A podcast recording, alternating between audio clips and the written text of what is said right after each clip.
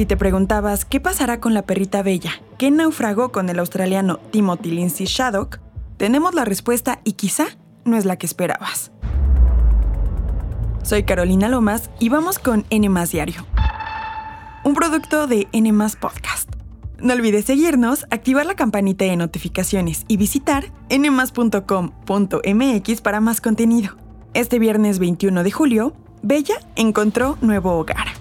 Pero retrocedamos un poco en el tiempo.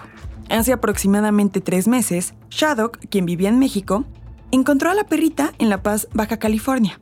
Y aunque le intentó encontrar casa en varias ocasiones, ella siempre lo seguía al agua. Fue entonces cuando decidió subirla al catamarán para que lo acompañara en su viaje.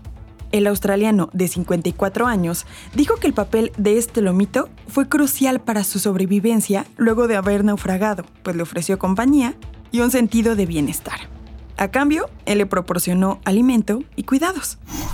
Entre lo que racionaba sus latas, cazaba aves y obviamente le daba a su perrita. Dice, oh, dice, yo le daba más a mi perrita que a mí, porque él sentía culpa de haber llevado a la perra. Shadok, quien próximamente regresará a Australia, dice tenerle mucho cariño a la perrita. Asegura que no se la puede llevar a casa debido a las medidas restrictivas con las que cuenta Australia para la importación de perros y gatos. Y es que los animales deben estar al menos 10 días de cuarentena y pasar por varias pruebas para evaluar sus condiciones. Ante este panorama, Timothy tomó la decisión de que Bella se quede a vivir en Mazatlán con Genaro Rosales, uno de los tripulantes del buque atunero que lo rescató en aguas del Pacífico Oriental. El australiano decidió dejarla luego de ver cómo el marinero la atendía. Es por eso que Bella ahora vivirá en casa de Genaro junto con su pug llamado Vicente.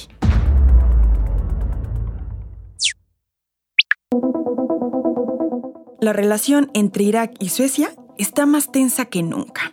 La madrugada de este jueves, cientos de manifestantes fueron a la Embajada de Suecia en Bagdad e incendiaron algunas partes del edificio. La policía iraquí usó agua a presión para dispersar la protesta y detuvo a 15 de los participantes.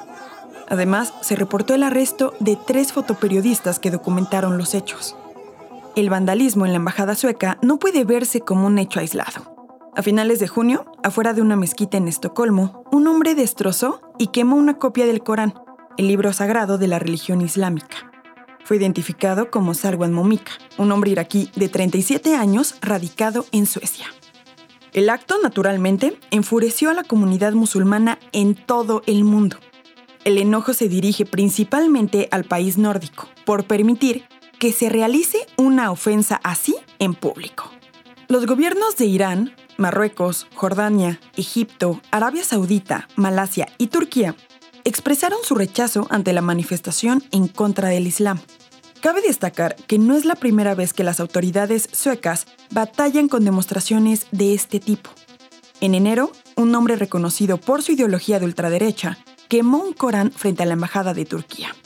A raíz de esto, la policía prohibió la destrucción pública del libro sagrado, pero después, un tribunal determinó que no había bases para impedirlo y se levantó la restricción.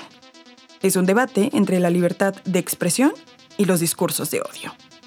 Esta semana, Momika volvió a patear uno de estos libros en público. Fue imputado por agitación contra un grupo étnico o nacional, pero en Irak no están satisfechos. Muqtada al-Sadar, un líder religioso, motivó a quienes quemaron parte de la embajada sueca este jueves en Bagdad como respuesta. Hago un llamado a los países del mundo para que promulguen una ley que tipifique como delito la quema del Corán y la convierta en un delito terrorista, así como se considera un delito la transgresión del antisemitismo y la comunidad LGBT. El primer ministro de Irak, Mohamed Shia al-Sudani, expulsó al embajador sueco de su país y le pidió a su principal diplomático en Suecia que regrese a Irak. El gobierno sueco reportó que todos sus diplomáticos y otros empleados de su delegación en Irak están a salvo. Tampoco hubo personas afectadas en la Embajada de Finlandia, que está muy cerca de allí.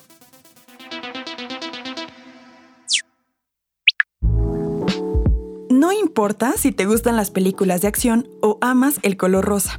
Seguro fuiste al cine ayer o lo harás en los próximos días. Después de meses de hablar al respecto, este jueves por fin arrancó el fenómeno Barbenheimer.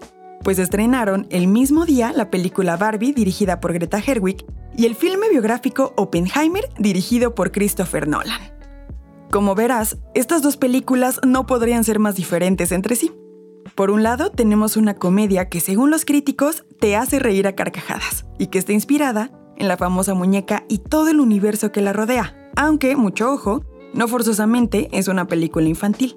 Por el otro lado, está el filme que narra la historia de la bomba atómica en la Segunda Guerra Mundial a través de la mirada del físico J. Robert Oppenheimer, quien es considerado el padre de esta arma que mató a miles de personas.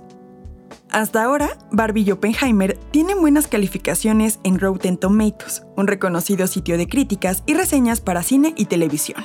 La primera cuenta con el 89% de aprobación, mientras que Oppenheimer tiene un 93% de aprobación por parte de los expertos.